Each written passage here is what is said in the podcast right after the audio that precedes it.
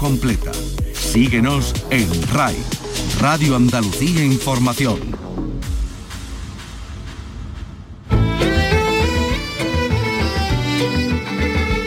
En RAI, Andalucía es cultura. Con Antonio Catón. Buenas tardes, hoy les vamos a presentar un monumento musical del primer renacimiento español. Es el cancionero que Hernando Colón salvó del olvido en su biblioteca y que ahora podemos disfrutar y escuchar todos gracias a la Academia del Piacere.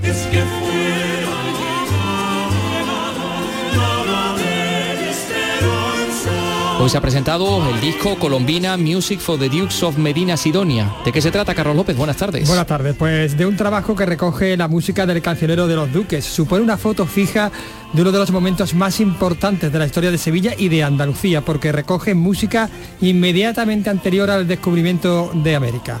Escuchamos a Fabio Alcay podríamos hablar que en, esa, en ese cancionero se contiene definitivamente lo que era el estilo hispalense que en algunos momentos se, habla de ello como algo bastante importante y que influenció otro tipo de escuela, y, mm, o la escuela andaluza, digamos, la proto escuela andaluza de, eh, de polifonía. Pues vamos a escuchar a los protagonistas de esta recuperación maravillosa. Hoy además les contamos que en Cádiz Benjamín Prado presenta su última novela, Los dos reyes.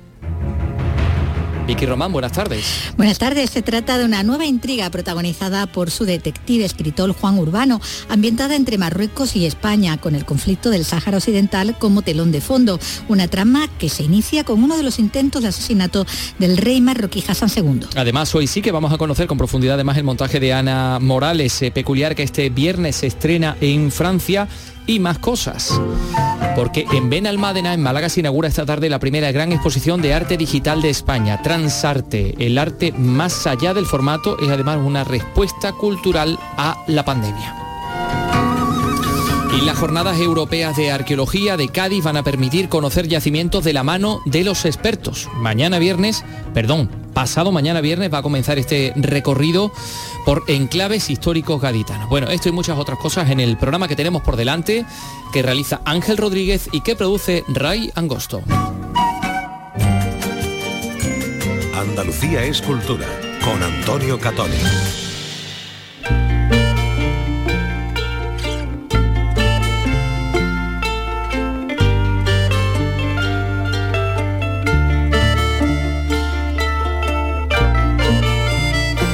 Son las 3 y 3 minutos, pues les vamos a hablar de ese disco eh, Colombina de Academia del Piacere, pero por supuesto estamos pendientes de lo que pasa en Granada, que vive el Festival de Música y Danza y hoy con doble programa.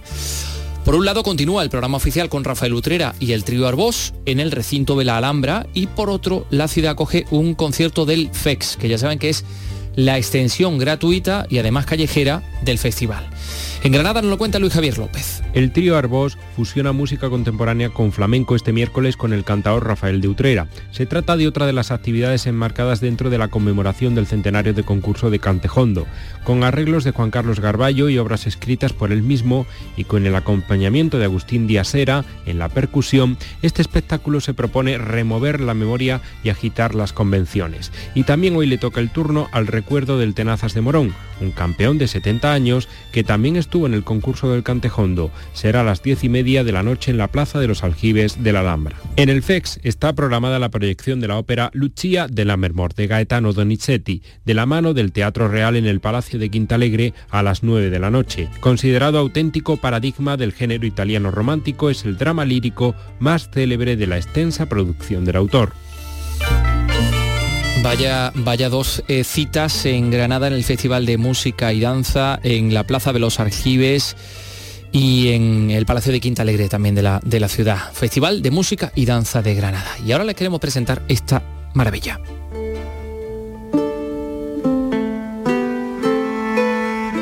Este tema musical que tiene por nombre Con temor vivo y que es obra de un, de un, de un cantautor, no, de un compositor prácticamente desconocido hasta ahora. Juan de Triana.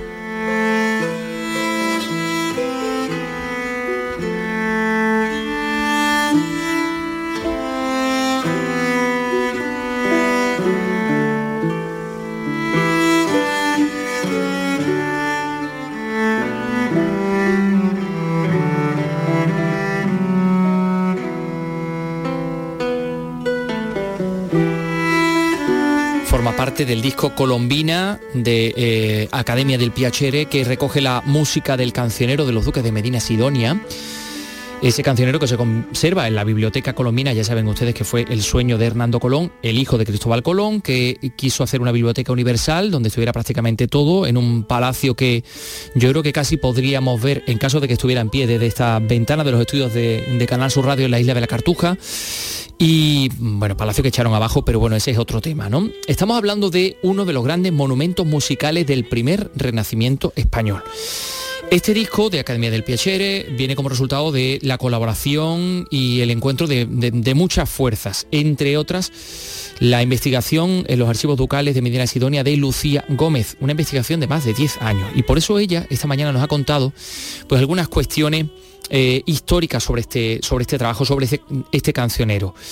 Por ejemplo, nos habla de, Juan de Triana, de ese músico que es el más representado en el cancionero, que trabajó en la Catedral de Sevilla y trabajó también a las órdenes del segundo duque de Medina Sidonia. Juan de Triana trabajaba para la catedral, pero acudía con frecuencia al palacio ducal, unas veces para cantar y otras para tratar otros asuntos que le ocupaban eh, con respecto a la catedral y los propios duques de Medina Sidonia.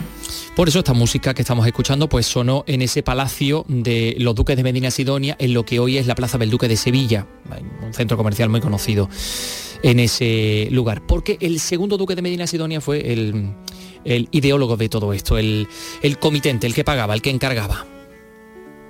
Este duque, de haber vivido en la actualidad, con toda seguridad lo habrían nombrado embajador de Sevilla, ya que representó a la ciudad en numerosas ocasiones y recibió a personajes ilustres como los reyes católicos, que a finales del siglo XV frecuentaron la ciudad, y otros personajes ilustres. Pero ahora vamos a fijarnos en el trabajo musical. Estamos con el responsable de este disco, Colombina, Music for the Dukes of Medina Sidonia, Fami Alcai, ¿qué tal? ¿Cómo estás? ¿Satisfecho? ¿Qué tal? Sí, sí, muy bien. La verdad que, bueno, eh, es un momento bastante importante en, este año que, estamos viviendo para nosotros y evidentemente estar sacando este disco de un material tan hispalense y tan, eh, tan relacionado con nuestra historia y digamos y tan poco mainstream, pues la verdad que es un grandísimo logro, estamos muy, muy, contentos. ¿Serías capaz de calcular cuánto tiempo hace que nadie ha interpretado esta música?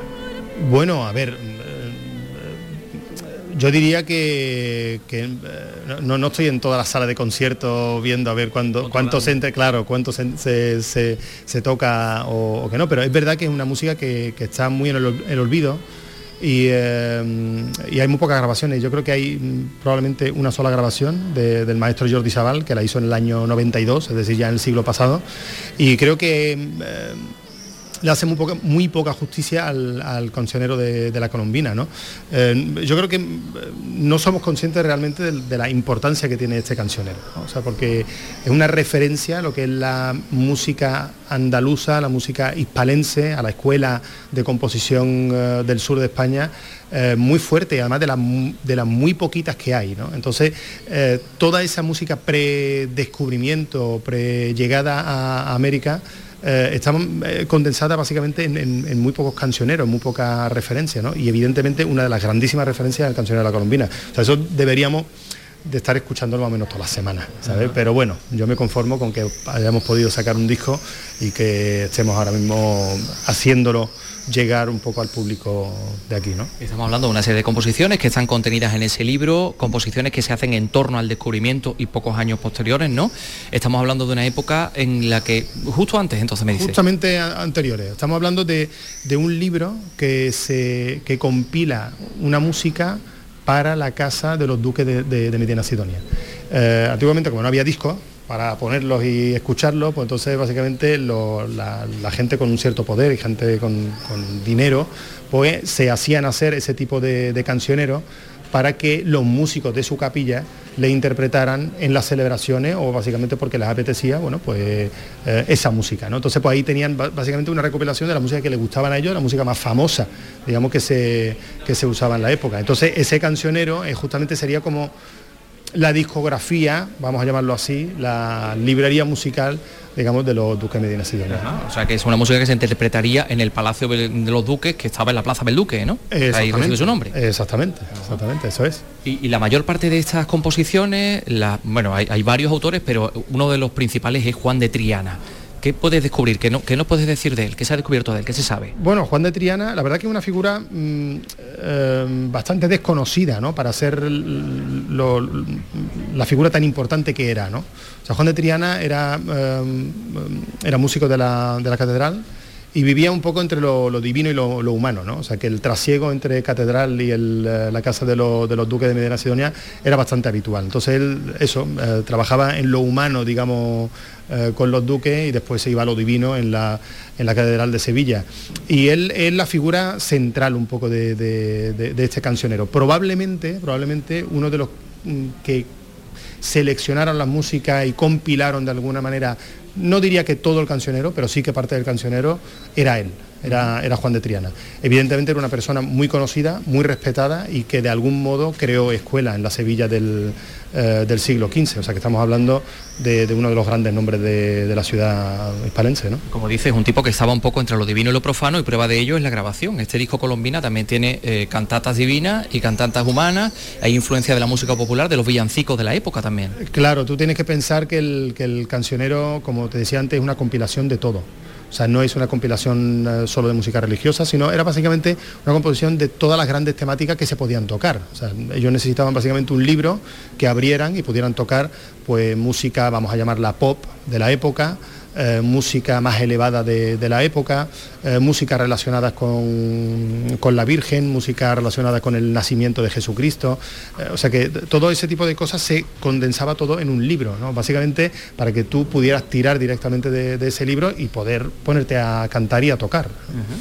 Bueno, ¿cómo ha sido el proceso de grabación? Porque tengo entendido que habéis grabado parte en una iglesia muy cerquita de aquí, ¿no? una iglesia además muy desconocida. Exactamente, sí, en la iglesia de San Pedro de Alcántara, que es una de las grandes joyas que, tenemos aquí en Sevilla, y la verdad que para mí... Calle Cervantes, si no me recuerdo Exactamente, exactamente, la calle Cervantes, ¿no? Eh, claro, eh, yo la verdad que sabía de la, de, la, asistencia de la iglesia, pero no tenía conciencia de la, de, la, de la maravilla que tenía, más justamente cerca de casa, ¿no? O sea, que nosotros siempre hemos ido, buscado lugares más más recónditos, digamos, para, grabar, más lejanos, más, más complicados y más tal. Y la verdad que ha sido un grandísimo descubrimiento, ¿no? O sea, porque tiene una acústica fantástica, maravillosa, está cerca de casa, que es otro grandísimo lujo. Y eh, bueno, y nada, si no lo permiten, creo que seguiremos grabando ahí ya para toda la vida. Toda la vida. Bueno, he grabado estas canciones, algunas con tres voces, otras con cuatro voces. Mm, eh, mm, eh, no sé si tenía algunas características especiales, por ejemplo, no sé si había, por ejemplo, castrati en aquella época que interpretaran esto o no. Mm, bueno, contratenores sí, sí que habría, o sea que, bueno, o sea, hombres cantando con voz de, soprano. Capones, creo que lo llamaban también. Capones, exactamente, exactamente. Pero bueno, sí, o sea, a nivel de, rango vocal era lo que, lo que siempre ha habido, ¿no? O sea, desde el bajo hasta la, hasta la soprano y tal. Podía ser hombre o podía ser mujer. ¿no? Y después a nivel de instrumentación hay una de, una de las referencias que yo creo que ha sido uno de los grandes descubrimientos que, que aparecen en, los libros de, los duques, la contratación de un consort de violas da gamba. Eso es una cosa que eh, consort de, vihuelas de arco, exactamente se llama. ¿no? La vihuela de arco es un instrumento que, que, está entre la guitarra y el violonchelo, vamos a decirlo así en plan rápido, y que, parece una guitarra pero que se toca con arco, ¿no? Que se toca con, arco, exactamente. vihuela antiguamente es la, la, mamá de la guitarra, ¿no? Entonces estaba la vihuela de mano y la vihuela de arco que se tocaba con, el arco. De ahí sale la viola de gamba, ¿no? Y la primera referencia histórica siempre de un consort de viola de gamba, es decir, de, de, vihuela de arco, eh, que era como un cuarteto de cuerdas, venía de Italia. ¿no? O sea, nosotros sabíamos que en España eran los, primeros orígenes del, instrumento, pero no teníamos constancia de que hubiera un grupo, o sea, que, era como eso, como un cuarteto de cuerdas, digamos, que se usaba para interpretar este tipo de música.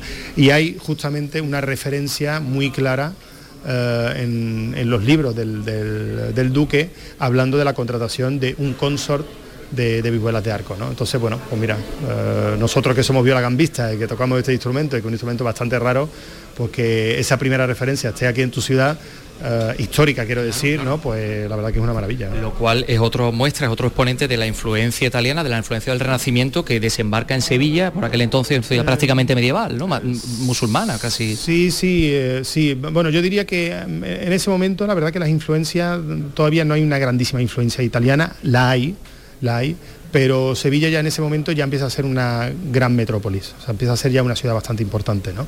Entonces probablemente nosotros aparte de recibir evidentemente las influencias de, fuera, por ejemplo las capillas flamencas que venían aquí a, eh, digamos, a cantarle a los duques, a los condes, a los reyes y tal, eh, nosotros también exportamos lo nuestro. Es verdad que todavía nos faltaba un poquito para la, gran eclosión, ¿no? o sea que nos faltaba probablemente eh, enfocando un poco esta música, pues nos faltarían como unos 30, 20 años justamente para que llegara al oro de América y a partir de ahí pues ya ser un poco la Nueva York, vamos, Sevilla, quiero decir, ser la Nueva York de, ese mundo renacentista. Ese tiempo, ¿no? Pues yo creo que esto va a empezar dentro de nada, Familia Alcai, pero no me quiero ir sin que me cuentes que es un quintón, que también creo que toca el quintón y no sabemos qué es.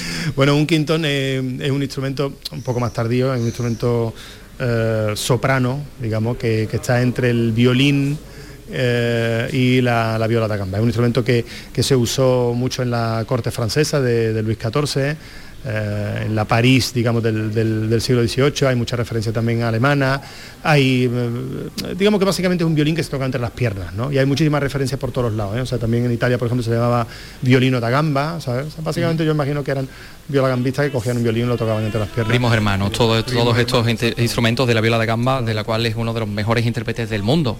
Fami Alcai, que lo tenemos aquí. Enhorabuena por este trabajo por Colombina, Fami. Muchísimas gracias.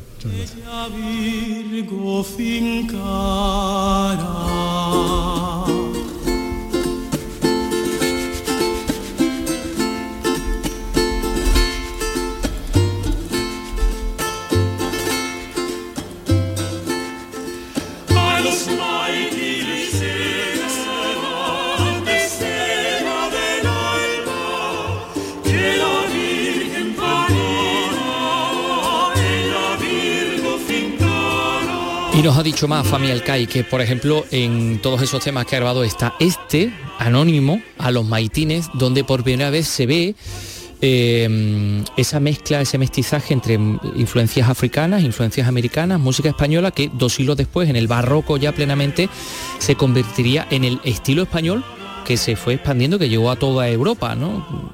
Fue imitado en, toda Europa, ¿no? Exactamente. Aquí lo podemos ver por primera vez. Y del que tanto yo también el flamenco. Sí, sí. Pues mira, escucha.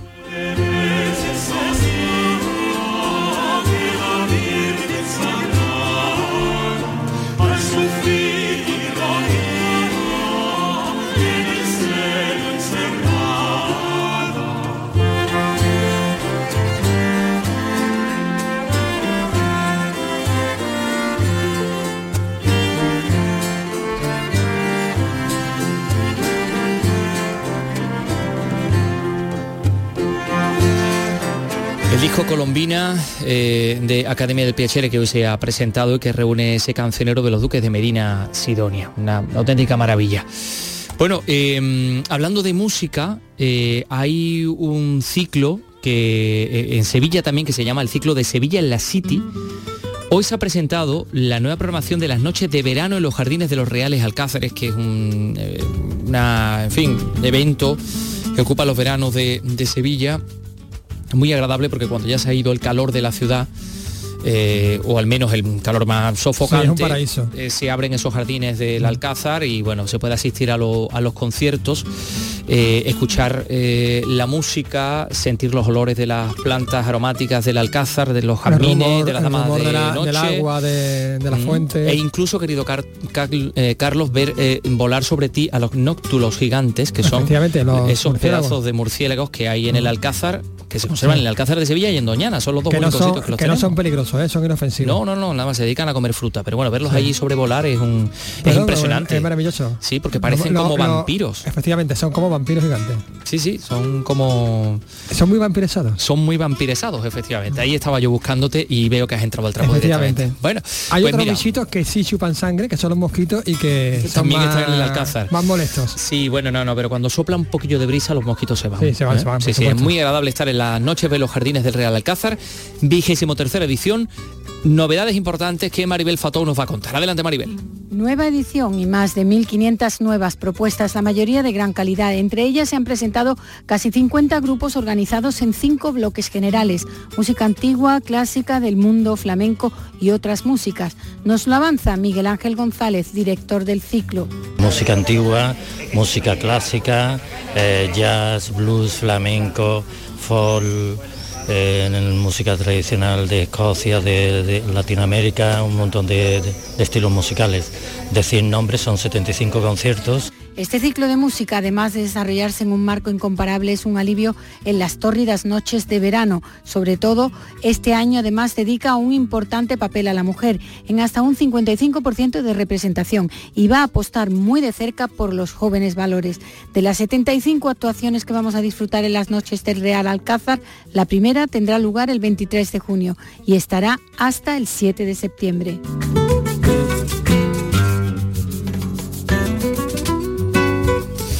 Bueno, pues las noches en los jardines del Real Alcázar. Enseguida vamos a escuchar a Benjamín Prado que hoy presenta en Cádiz su nueva novela.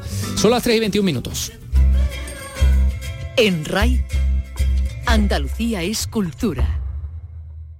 Si te atrae el flamenco, pero siempre te pareció un mundo complicado y difícil de acceder, te invitamos a descubrirlo con Flamenco para no iniciados de una manera sencilla, didáctica y amena. Disfruta de la historia de esta manifestación tan nuestra y conoce a los intérpretes más importantes, los distintos palos, sus características y los hitos más significativos que han conformado el flamenco. En Nocturno, en RAI, Flamenco para no iniciados. Los miércoles desde las 11 de la noche con Lourdes Gálvez del Postigo. RAI, Radio Andalucía Información. En RAI, Andalucía es cultura.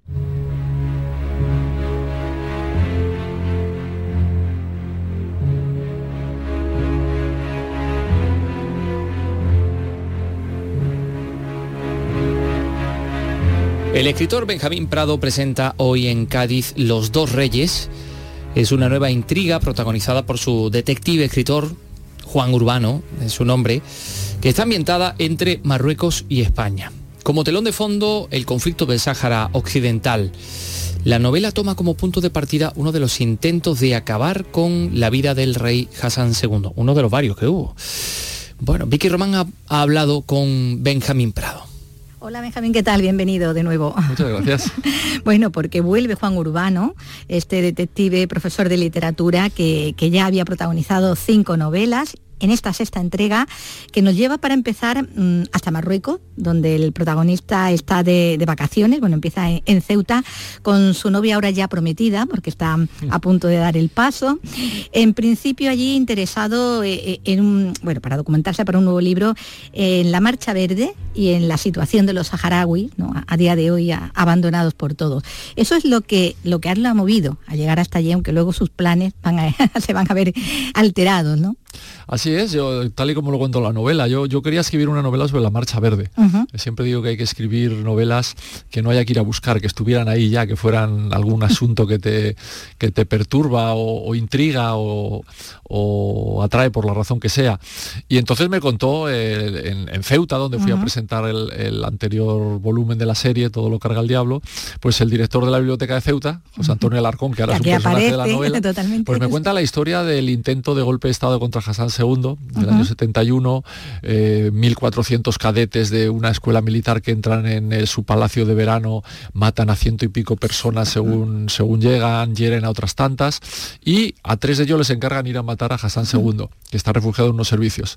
Se lo llevan, todo el mundo ve como tres soldados lo conducen a un lugar apartado para ejecutarlo, y como 20 minutos después vuelven con él vivito y coleando y convertidos en su guardia pretoriana. ¿Qué había pasado? Bueno, según la versión oficial que él contó a Paris Match, a otros sitios, pues él les había dicho que, que se iban a matar al comendador de los creyentes, a su rey, que por qué no le besaban la mano. Y el soldado que tiene la pistola apoyada en su cabeza, la baja. Yo, a partir de ahí, como no soy historiador, sino novelista, pues fabulo con algo que me parece más verosímil, ¿no? Que es que él les ofreciera una montaña de oro si le perdonaban la vida. Con esa historia con la historia de una supuesta, se ha hablado mucho de ella, abdicación que le hicieron firmar para perdonarle la vida y mandarlo al exilio. Eh, y Minutos antes, Claro, y con algún otro personaje secundario como las niñeras españolas que cuidaban a sus hijos, entre ellos el, rey Mohamed. VI actual, pues yo construyo una de las historias de Juan Urbano que siempre tiene que buscar cosas. ¿no? Lo que pasa es que normalmente encuentra más de lo que quisiera aquel que le encarga la búsqueda, pero bueno. Sí, sí, él entiende después que, casi que, que, arrepentirse. Bueno, como decíamos, el tema de la marcha verde y, la situación del Sáhara es el que le lleva allí. Va a estar muy presente también en la novela, ¿no? A lo largo de, sus páginas, eh, pero el caso que le va a llevar a investigar como detective y por encargo de un personaje un tanto oscuro, tiene sus raíces, como decías, en ese primer intento de regicidio ¿no? de Hassan II y que empieza a cimentar esa leyenda sobre su baraca, ¿no? sobre esa buena suerte, de los buena suerte ¿no? exactamente. Eh, con lo cual, bueno, tú separas ¿no? de esa mitología que hay alrededor de, del hecho. Es que imagínate que si hubiera aparecido esa, esa abdicación, pues hubiera cambiado hecho saltar por los aires la imagen de la imagen de Hassan II como persona de una serenidad extraordinaria, una frialdad ante el peligro casi inhumana y si aquel soldado, en vez de bajar la pistola, dispara, pues la historia de Marruecos hubiera sido otra, seguramente. No que hubiera sido Marruecos con una república, quién sabe si islamista, no lo sé. Se sabe, claro. Bueno, ahí mezclas, como decías, ¿no? Los personajes de, ficción con, las peripecias de otros que son, bueno, han sido muy reales, ¿no? Están las de las hijas del general Ufkir, ¿no? Eh, responsable del segundo intento de regicidio, eh, la peripecia también de los fundadores del parador de Ketama, ¿no? Y de la empresa de transporte de la Valenciana. Claro, porque yo quería historia de, la, bueno, la de es increíble, es un personaje shakespeariano casi. Totalmente. la mano derecha de Hassan II, su compañero de juerga, su maestro en el arte de ser de la crueldad, ¿no? Y cuando intenta un segundo golpe de Estado lo mismo, ¿no? Con aviones, disparando, le pasaban las balas por delante, por detrás, ninguna lo tocó. Eh, él cava un agujero en medio del desierto, la cárcel de Tazmamart, y mete a toda su familia, sus hijas, sus hijos pequeños, los mete 20 años, una cosa verdaderamente inaudita, ¿no? Las hijas escriben, cada dos de los hijos, eh, Sukaina y Malika, escriben libros contando el, horror. Y todos así, ¿no? Todo es una historia que parece inventada, inventada pero, es, es, la realidad, es lo que ocurrió. Hassan era tan vengativo que a la ciudad de la que salieron los cadetes, a Hermumu, le cambió el nombre, le puso otro nombre como castigo para que perdiera su identidad por haber salido de la ciudad los, los soldados que quisieron derrocarlo. Es una historia feroz la de Hassan II. Sí. Por eso, en fin, claro, cuando la gente dice es que son igual la monarquía la agüita que la, que la española, y eso, bueno, España tiene una monarquía parlamentaria, es decir, sujeta al control del Parlamento, y la otra es una monarquía constitucional, es decir, sujeta a una constitución, pues que dice que, que todos del rey y de su famoso Magcem, que de la palabra Magcem, que es la oligarquía que gobierna el país, sale la palabra almacén. Creo que con eso está todo dicho. Ahí yéndonos al origen de las palabras está la explicación, ¿no? que es algo de lo que le gusta mucho a Isabel, ¿no? Indagar también.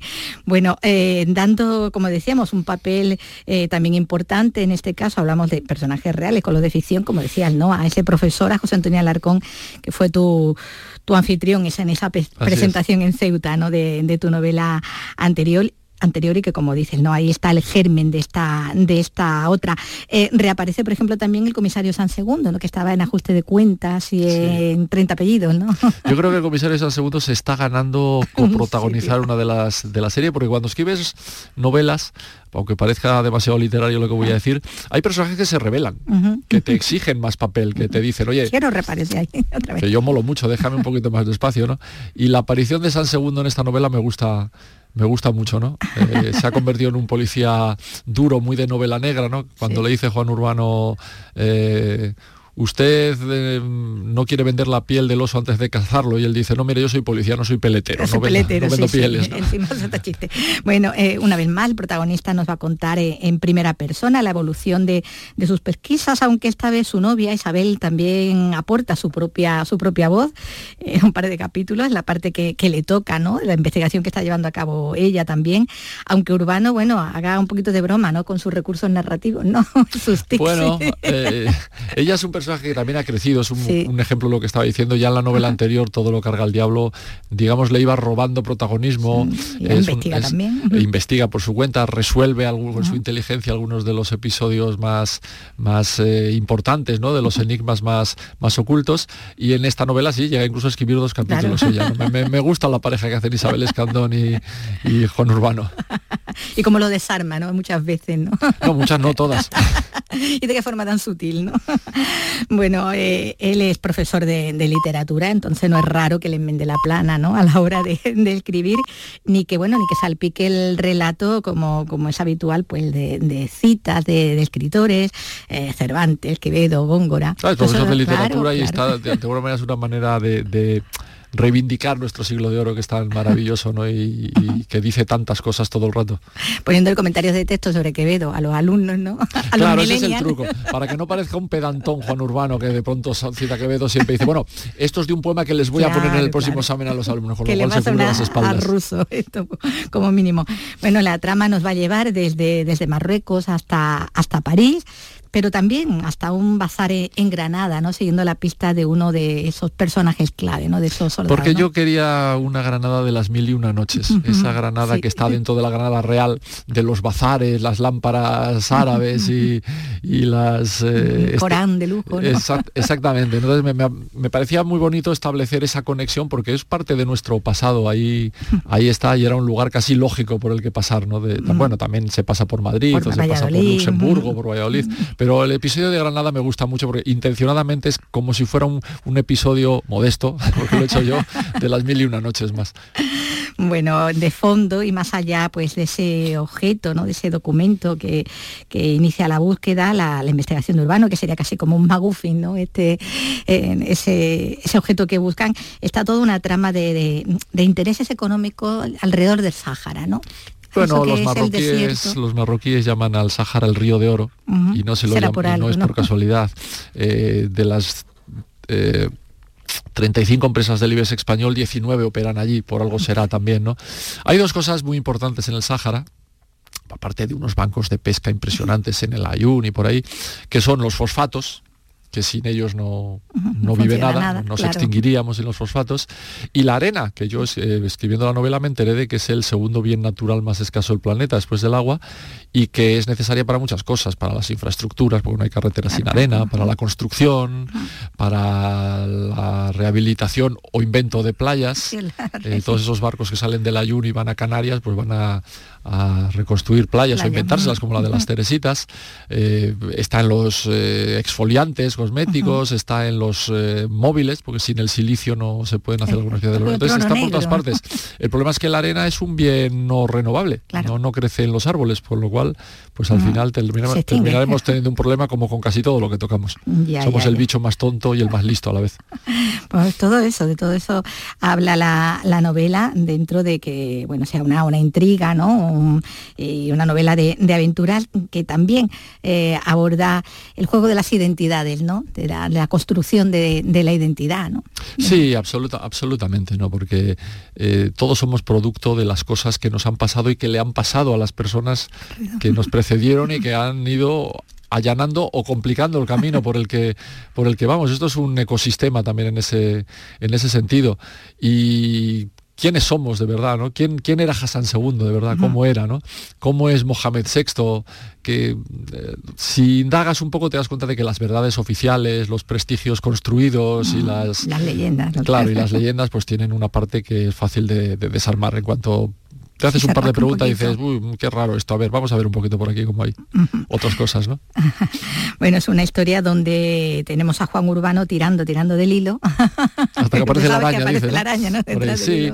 Bueno, cuando tú le encargas a alguien que busque algo, te arriesgas a que encuentre más cosas de las que querías o a que descubra cosas que no te interesan. Sobre todo cuando el que se lo encarga, como es el caso, pues tiene mucho que esconder también. Desde el minuto uno. Todos quieren encontrar un tesoro, que es esa abdicación de, de Hassan II, y a quien la tiene, y lo quieren porque porque valdría mucho, porque Mohamed VI no quisiera que apareciese ese papel que comprometería mucho la imagen mítica de su, de su padre y seguramente recompensaría generosamente a quien se la, se la diera.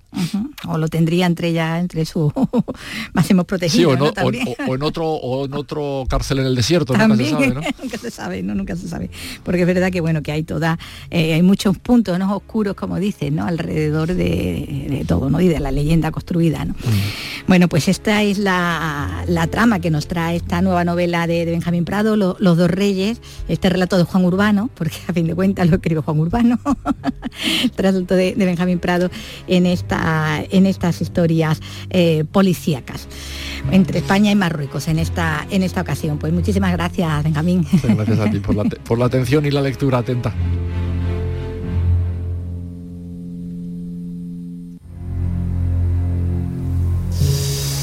Los dos reyes, Benjamín Prado, que eh, novela que presenta hoy en Cádiz. Y música, danza, espectáculo. Porque la bailaora Ana Morales va a estrenar mañana jueves en Francia, en París concretamente, su último montaje titulado Peculiar.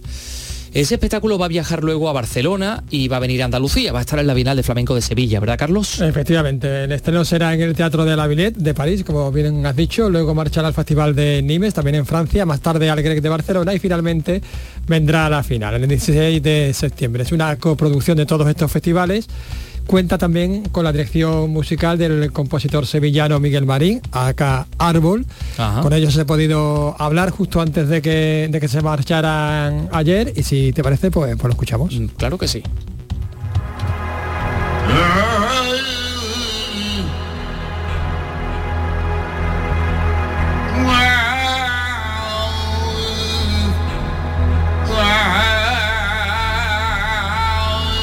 Seguido los pasos perdidos y ha estado en la cuerda floja. Entre bagatelas, su baile de sandalia y tacón ofrece una mirada lenta y sin permiso. Ella es Ana Morales, la novia del viento, dijo alguien, y es peculiar.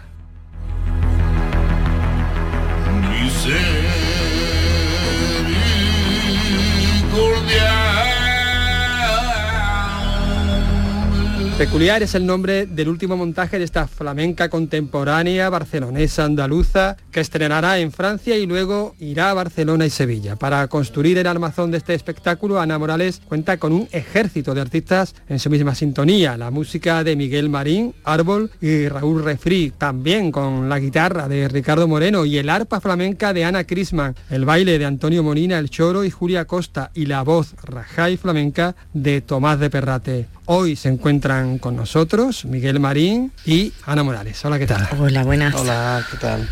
Bueno, Ana, en tu último montaje analizabas la dualidad humana. En este, lo que nos diferencia de los demás, lo que nos hace especiales. ¿Eres tu mayor fuente de inspiración? Probablemente mm, haya encontrado en mi camino y en mi carrera un motivo para bailar y ese sí, sí era la reflexión y mis inquietudes con respecto a la vida, ¿no? ¿Y cuál es ese motivo? Eh, para mí es importante pasar eh, por este viaje que, es en conexión con, el entorno en el que vivimos y, em, las inquietudes que yo, yo tengo alrededor son las que descubrí que me hacían mover, al fin y al cabo, ¿no? Yo bailo para, para reflexionarme, para, para intelectualizarme, para conocerme y ese es mi motivo para bailar. Lo habéis desarrollado, este trabajo en varias residencias artísticas, en Torros, donde coincidimos, también en el Teatro de Nimes. ¿Cómo ha sido este proceso? Pues la verdad que ha sido maravilloso. Yo me enfrenté a Peculiar con un propósito que era disfrutar del proceso creativo. Algo que siempre cuesta porque la presión y, el, momento de crear es duro y bueno, eso está claro que, no lo vamos a, a, quitar, pero sí podemos plantearlo desde un disfrute, desde un acompañamiento en comunidad y de estar con gente muy creativa que a mí me, impulsaba a tener más creatividad si cabe, ¿no?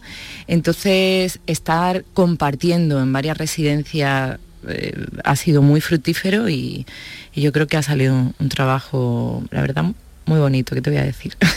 Yo creo que también, por lo menos lo que, lo que he visto. Miguel, tú te encargas del armazón musical, de la dirección musical de este espectáculo. ¿Cómo ha sido para ti esa experiencia? Pues eh, la verdad es que mm, ha sido muy peculiar, nunca mejor dicho, porque eh, a, diferencia de otras eh, creaciones, aquí es cierto que hemos contado con muchísima libertad. hay creaciones donde te dan libertad, pero siempre hay como unas pautas y aquí ha habido desde el principio mucha libertad. Además yo empecé a, componer música antes de que ni siquiera nos eh, encontrásemos todos en un, en un estudio. Eh, yo había hablado con Ana, habíamos eh, tenido un par de encuentros, esto de tomar un café y, y charlar y yo ya empecé a componer y claro, yo me, alimentaba de, escuchar a Perrate en internet, cosas de Perrate, de Ricardo, de Ana Crisman y a partir de ahí pues ya imaginarme un poco cómo podía todo encajar ¿no? con la música que yo estaba haciendo. A partir de ahí pues yo ya llevo eh, algunas eh, músicas a, los eh, primeros encuentros con todos, ensayos, y a partir de ahí pues ya cada uno va poniendo como su granito ¿no? y, aportando sus arreglos. Eh, en el caso de Tomás eh, ha habido como esta conexión eh, con la voz de Tomás que se da totalmente a la, música que, yo hago, ¿no? porque, porque es que tiene una voz muy, muy personal, muy, muy personal, muy profunda y, en cualquier caso yo creo que Ana eh, ha acertado a encontrar todos estos peculiares.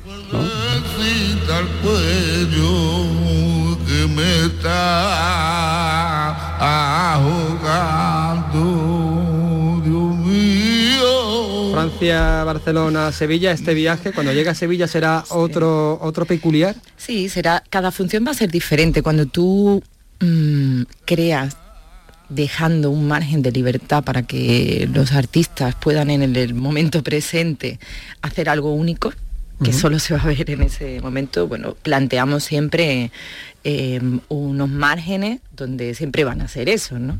Pero desde luego peculiar, tengo clarísimo que cada función va a ser un mundo distinto, vamos. También es que yo creo que eh, el fin de este espectáculo em, era contar con gente que se acercaba de alguna manera al flamenco de una manera característica, ¿no? Eh, que tenían una visión muy, muy singular, ¿no? Para mi gusto de esto.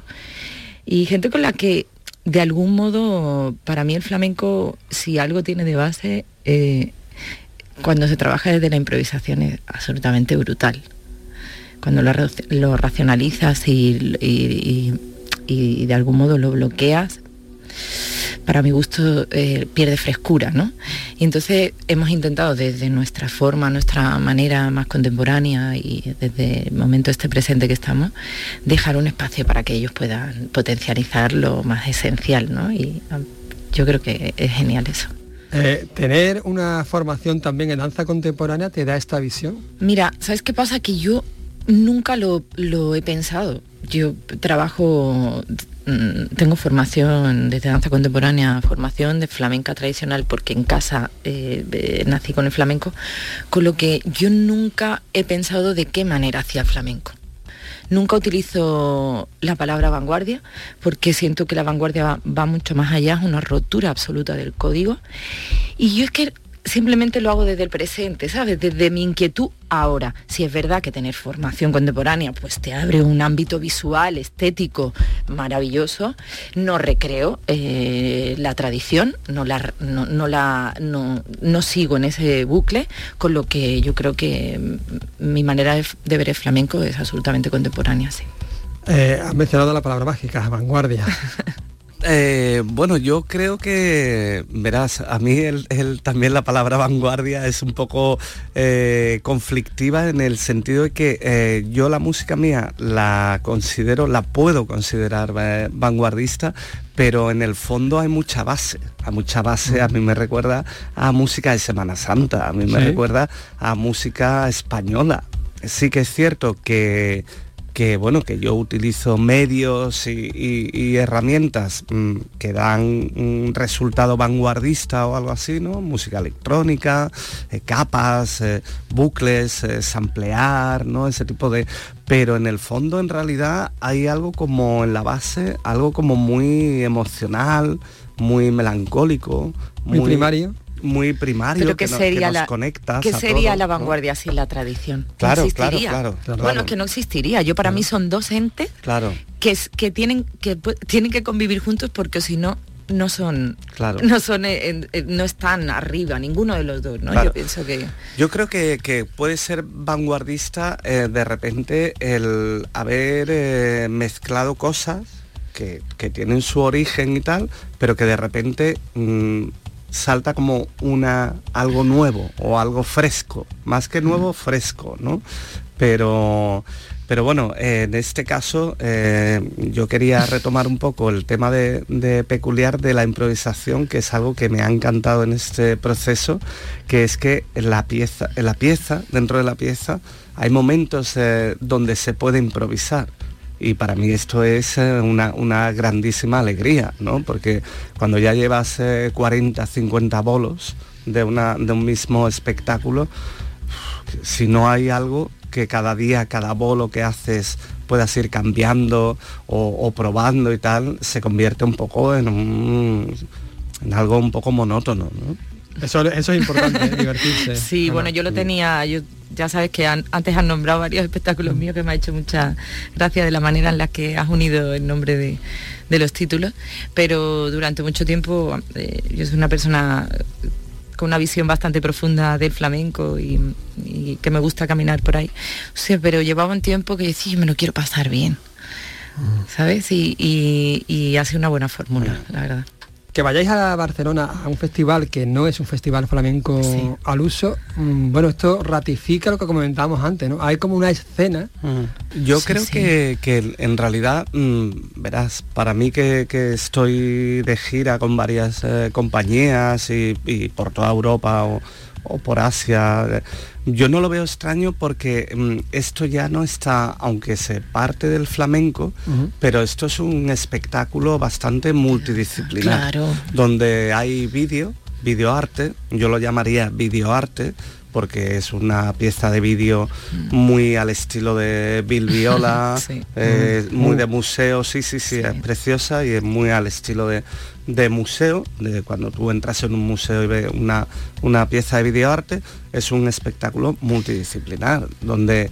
hay un cantador de flamenco, donde hay raíces flamencas, pero donde también se, se, se conjuga la música electrónica, con el yo canto en el espectáculo, o sea que se canta en, español y se canta en inglés.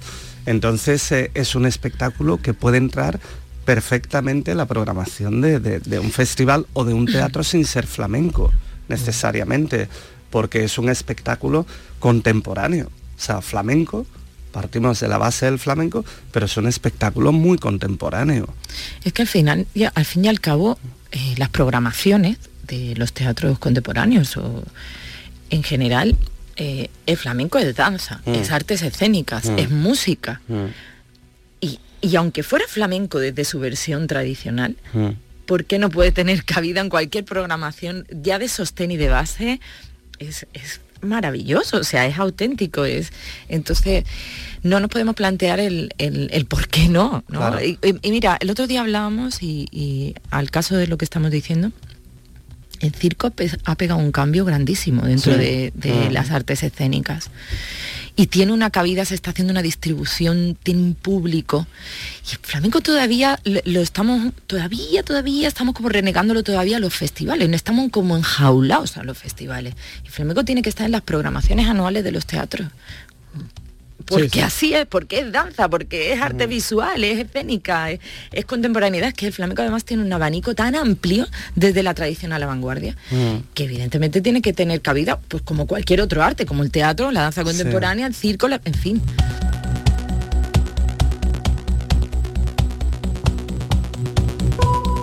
Bueno, primero vais a Francia, como hemos dicho, después a Barcelona. Finalmente en la Bienal, en el Maestranza, 16 de septiembre. Mm. ¿Cómo lo lleváis?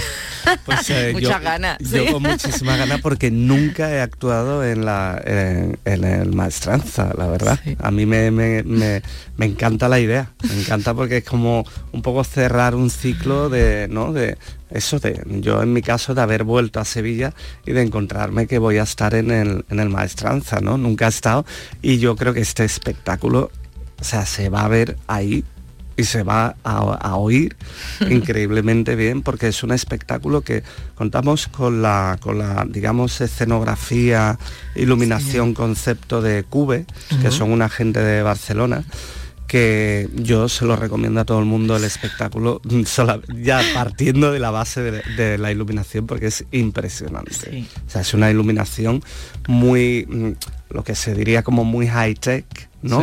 Eh, muy, muy, eh, un poco Matrix, un poco, yo no quiero contar mucho sobre esto, pero que realmente impacta muchísimo para lo que viene después, eh, en el baile, en la música, que es algo muy orgánico, muy orgánico, muy humano. Eh, y, te encuentras con este, este, esta apariencia que es muy espectacular. Yo no podré ir a Francia ni a Barcelona, pero bueno, a Navinar sí que voy a ir. Por favor, te esperamos. Aquí estáis todos invitados, entre otras cosas, porque es, un, es nuestro viaje y nos gusta compartirlo con gente que le guste el arte, absolutamente. Muchísimas gracias. Gracias a ti.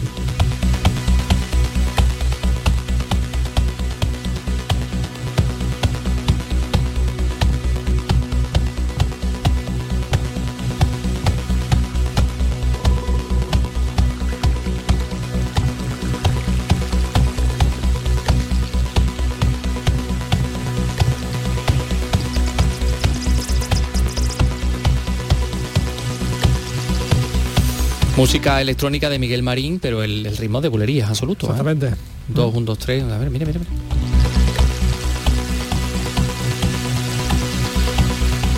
Oye, pues me ha encantado escuchar a Ana Morales y a, Miguel Marín eh, hablarnos de este montaje de Peculiar que se va a estrenar mañana en el Teatro de la Villette de París. Exactamente.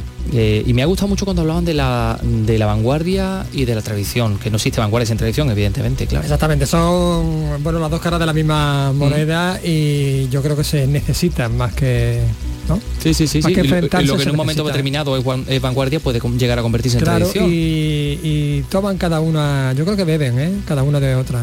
Mm. Mm. Reflexiones de Carlos López. Sí.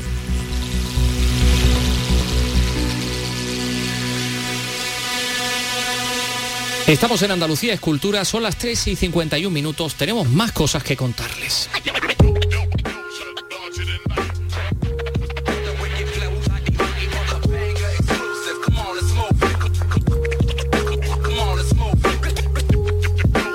Sí, porque hablando de vanguardia y hablando de, lo electrónico, de lo digital, en Benalmádena se inaugura esta tarde la primera gran exposición de arte digital de España.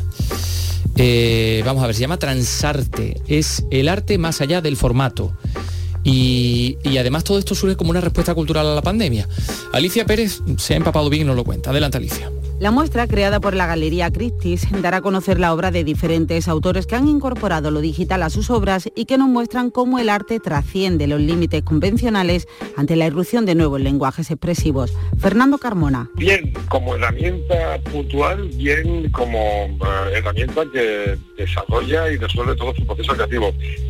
Sí es cierto que los artistas son muy diferentes, tienen perfiles muy diferentes y nos hemos encontrado con artistas jóvenes que ya en su proceso formativo, ya en la facultad, eh, habían y habían hecho suyas estas herramientas y otros artistas, quizá por una cuestión más generacional, que la han acabado incorporando precisamente, como te digo, en estos meses de pandemia. La experiencia audiovisual está a cargo de Samsung y su nueva generación de televisores diseñados para convertirse en galería de arte cuando están apagados. Se completa la exposición con novedosas experiencias artísticas conectadas y participativas en tiempo real.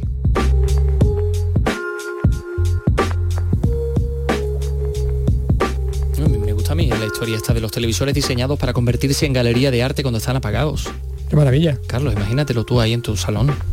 Pues voy a tener a, las dos gatas y al perrete, los voy a tener entretenidos durante toda la noche. Sí, sí, sí, sí, Bueno, y, además de todo esto, también tenemos que hablarles de eh, arqueología porque mm, eh, se van a desarrollar las jornadas europeas de arqueología en Cádiz, que comienzan el viernes y que van a permitir, eh, permitir conocer yacimientos eh, pues de la mano de los expertos. Eh, un gran éxito de crítica y público, por cierto, el asunto del yacimiento de la necrópolis del campo de hockey de San Fernando. Que hablamos ayer, sí. sí, sí, le, ha interesado muchísimo a nuestra audiencia. Me han llegado, bueno, los teléfonos no dejaban de, sonar esta mañana. Es que es apasionante, ya lo comenté ayer y mm. nos quedamos ayer con las ganas. Tenemos que, retomar ese tema. Eduardo, que fue quien nos lo, quien nos lo contó, pues a lo mejor, mira, participa en esta jornada europeas de arqueología. Sería un gustazo ver esa necrópolis de, su mano, ¿no? Bueno, pues mira, el viernes van a comenzar eh, este recorrido por enclaves históricos no solo de Cádiz capital, sino de toda la provincia de Cádiz, y se va a prolongar durante todo el fin de semana. Así que es una oportunidad fantástica para los gavitanos y para quienes eh, a lo mejor hayan querido o hayan podido escapar del calor del interior de Andalucía y se encuentren en Cádiz. Así que eh, atentos a esta información de Teresa Iribarren es una forma de acercar al público la riqueza arqueológica, que en Cádiz, como explica el secretario general de Cultura de la Junta de Andalucía, Diego Herrera, es enorme. Porque son puntos emblemáticos de la provincia de Cádiz. Siempre intentamos incluir primero los conjuntos y los enclaves arqueológicos de la Consejería de Cultura, lógicamente, porque hay que ponerlos en valor y es donde por eso son conjuntos y enclaves donde tenemos mayor riqueza patrimonial. Después hemos querido poner en valor también en la jornada los nuevos hallazgos que se han producido en Cabo de Trafalgar y en los caños de Meca, que son muy importantes el olivillo. Un extenso calendario que incluirá visitas a los yacimientos romanos de Barbate, de Ubrique, al Teatro Romano de Cádiz, catas de garum, esa famosa sopa de pescado romano, talleres de restauración en espera o rutas guiadas a castillos y a la ribera del río Guadalete, por ejemplo, un bien patrimonial. Hablando de Cádiz, de la provincia de Cádiz, hay que ver la cantidad de actividades culturales que hay en Vejer. Em, bueno, yo conozco el Festival de Cortos, que se celebra ya por finales de septiembre, me parece, ¿no? Por ahí. Sí, por ahí, por ahí. de septiembre. Pero hoy has ido toda a la presentación de una actividad de la cual vamos a saber mañana de qué se trata Mañana vamos a hablar, sí, sí, extensamente sobre ello. Es la primera edición del Festival Flamenco de, de Vejer, Vejer Flamenco, se llama así este festival. Bueno, es una cita que ha sido ideada por la bailadora, también docente Charo Cruz, apoyada por el Ayuntamiento de Vejer. Va a ser a principios de septiembre, concretamente del 1 al 4 de septiembre, y así, por darte pinceladitas, pues van a participar Farruquito, Juan Carlos Lérida, eh, María Moreno, Nike Ponce, la cantadora de Sanlúcar, Sandra Carrasco, que estuvo el otro día aquí el sábado en, el Teatro Central, eh, Rancapino Chico, eh, en Carnanillo, con la que he podido hablar, por cierto, y con Andrés Hernández Pituquete, el, guitarrista. Vaya. Eh, Gautama, del Campo, el saxofonista, todo esto. Gautama del Campo, me encanta su nombre, como, Buda, el, nombre propio de, Buda. Sí, sí, eh, el salvaje moderado, porque tú sabes que tiene... ¿Salvaje moderado significa Gautama? No, no, último disco se llama Salvaje ah, moderado. por eso lo he llamado yo salvaje moderado. claro, y digo yo, a lo mejor ha ido a la etimología de Gautama. también hay otros artistas, artistas locales de, de Vejer, también he hablado con, con una de ellas. Bueno, todo, de todo esto vamos a hablar mañana. Eso mejor mañana. Eh, mañana, por cierto, día festivo en Granada, día festivo en Sevilla, en muchas otras localidades de Andalucía, pero aquí va a estar Andalucía Escultura, y va a estar Vicky Román y va a estar Carlos López, por supuesto, al frente de este esta barquilla. Esta nave de nave, de la cultura. vamos a decir una barquilla cultural. una humilde barquilla. Nos vamos a ir con la música de Ella Fitzgerald. En RAI, Andalucía es cultura.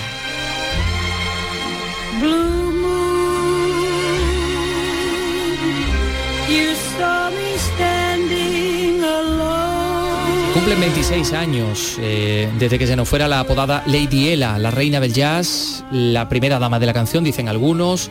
Esta cantante estadounidense que a pesar de tener la base del jazz, bueno, pues incluía en su repertorio estilos como el swing, el blues, la bossa, samba, gospel, calipso, canciones navideñas, pop, en fin, le faltaban sevillanas, yo creo, ¿no? Siempre destacó por su vocalización clara y precisa, por sus improvisaciones y por su técnica en los años 40 en el scat que es ese tipo de improvisación vocal y de palabras y sílabas sin, sentido, ¿no? Que en fin, es un poco talarear, ¿no? Ese scat que permite cantar melodías y ritmos improvisadamente y puede agregar incluso hasta un tono humorístico. Esta la conocéis todos, claro. de Sinatra. Sí, sí, sí. No, quizás sea más conocida la versión de Sinatra, ¿verdad? Sí, pero bueno, ya, ya era una monstruo. but you're really a part of me. I've got you under my skin. Sí, además este, este tema fue banda sonora de. estaba en la banda sonora original de Noche y Día, de la película que se rodó en Cádiz, en Sevilla, con este hombre, Con con, Tom Cruise, Tom ¿no? Cruise en- de protagonista. Con, con Sí, aquella sí, sí. infame reproducción de la Semana Santa que Sí, bueno, los. Sanfermines, los Sanfermines por Sevilla, no Pero sigamos hablando de la Fitzgerald, que en los 50 se distinguió por estas versiones de los temas de grandes compositores, que ganó 14 Grammys, incluyendo el Grammy a toda su carrera. Eh, bueno, pues uno de sus primeros éxitos nos va a servir para decirnos hasta, para decirles hasta mañana, cuando todavía no era muy conocida, junto a Louis Armstrong en el año 1936 cantaba este Summertime.